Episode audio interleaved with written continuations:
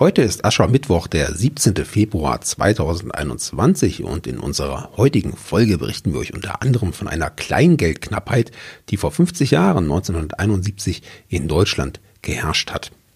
Was es damit auf sich hat und welche Ursache das hatte, das erfahrt ihr gleich. Bleibt dran.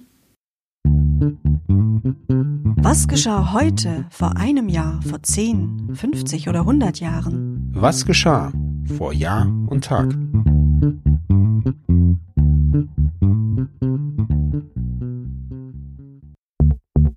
Vor einem Jahr.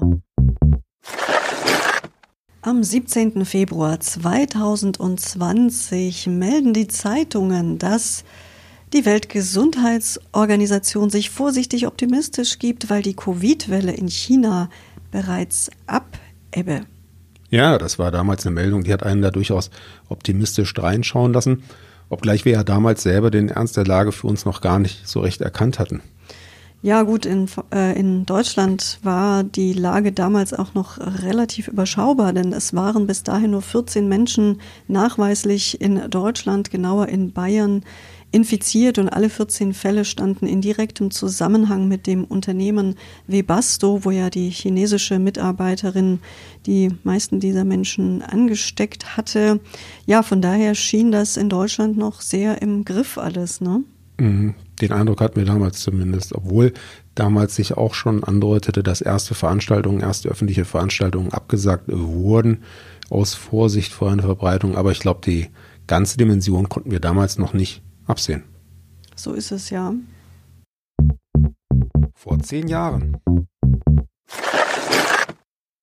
Am 17. Februar 2011 stellte Belgien einen zweifelhaften Weltrekord auf.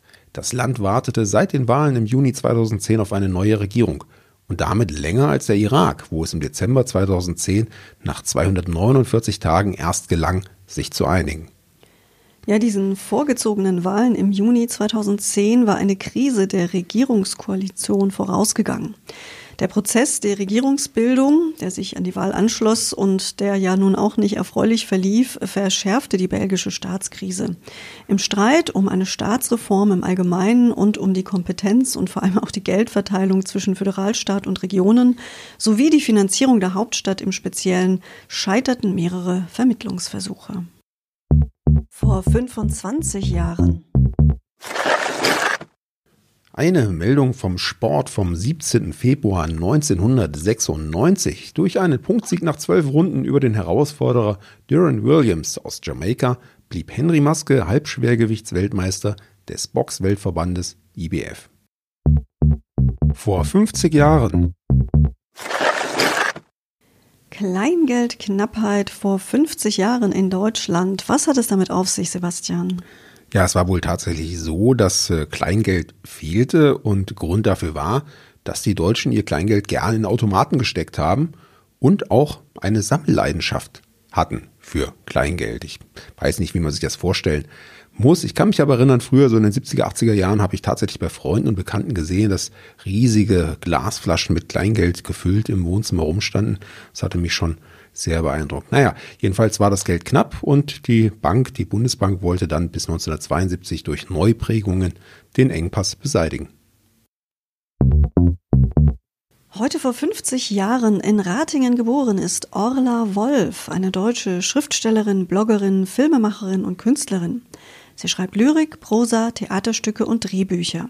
Neben mehreren Einzelveröffentlichungen wurden ihre Werke in verschiedenen deutschen und österreichischen Literaturzeitschriften veröffentlicht. Seit 2014 unterhält sie außerdem den Literaturblog Zuckerauge. Und außerdem zeichnet sie für zahlreiche künstlerische Werke in den Bereichen Film, Fotografie, Zeichnung, Objektkunst und Textinstallation verantwortlich. Vor 75 Jahren. Und auch in dieser Rubrik haben wir nochmal einen Geburtstag für euch. Vor 75 Jahren, am 17. Februar 1946, wurde Erhard Schütz geboren.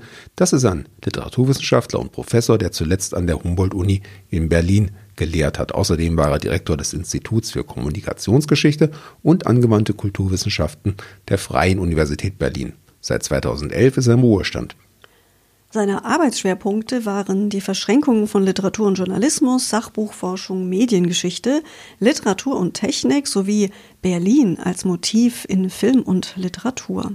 Als Literaturkritiker schreibt Erhard Schütz regelmäßig für die Wochenzeitung Der Freitag, für den Tagesspiegel und die Kulturzeitschrift Das Magazin. Herzlichen Glückwunsch. Vor 100 Jahren. Am 17. Februar 1921 fordern Gewerkschaften und Vertreter der Labour-Partei in London die Alliierten auf, angesichts der prekären deutschen Wirtschaftslage die Höhe ihrer Reparationsforderungen nach dem Krieg noch einmal zu überdenken. Und noch ein Geburtstagskind haben wir heute. Am 17. Februar 1921 in Weinsheim bei Bad Kreuznach geboren ist Franz Schnuckenack Reinhardt. Er war Jazzmusiker, Komponist und Interpret und galt als der große Geigenvirtuose der Sinti-Musik.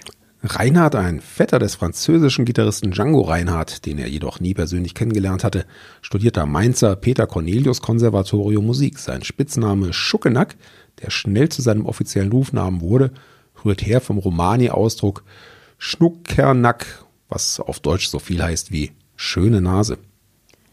Während des Nationalsozialismus wurde er mit seiner Familie 1938 verschleppt und musste sich fünf Jahre lang getarnt als deutsch-ungarische Musikfamilie durchschlagen. Später gründete er dann zahlreiche Gruppen und feierte viele musikalische Erfolge. Über sein Leben entstand im Jahr 2000 noch ein Dokumentarfilm, die Ballade von Schnuckenack Reinhardt.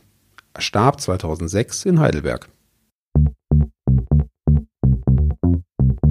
Ja, wenn es nach mir ginge, könnte man das Kleingeld ehrlicherweise ganz abschaffen. Da müsste man gar nichts äh, nachprägen, wenn eine Knappheit entsteht. Ich bin ohnehin am liebsten eine Kartenzahlerin. Wie ist das denn bei dir?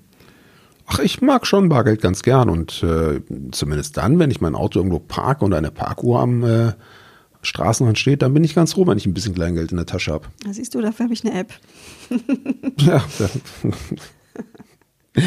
ja, damit entlassen wir euch in den Tag. Wir freuen uns, wenn ihr morgen wieder einschaltet. Tschüss. Und eine App verwendet, um unseren Podcast zu hören. Genau, bis dahin. Unbedingt. Alles Gute sagen. Sebastian. Und Anna. Der Podcast vor Jahr und Tag erscheint täglich neu. Produktion tonbildschau.de Dr. Anna Kugli und Sebastian Seibel GBR.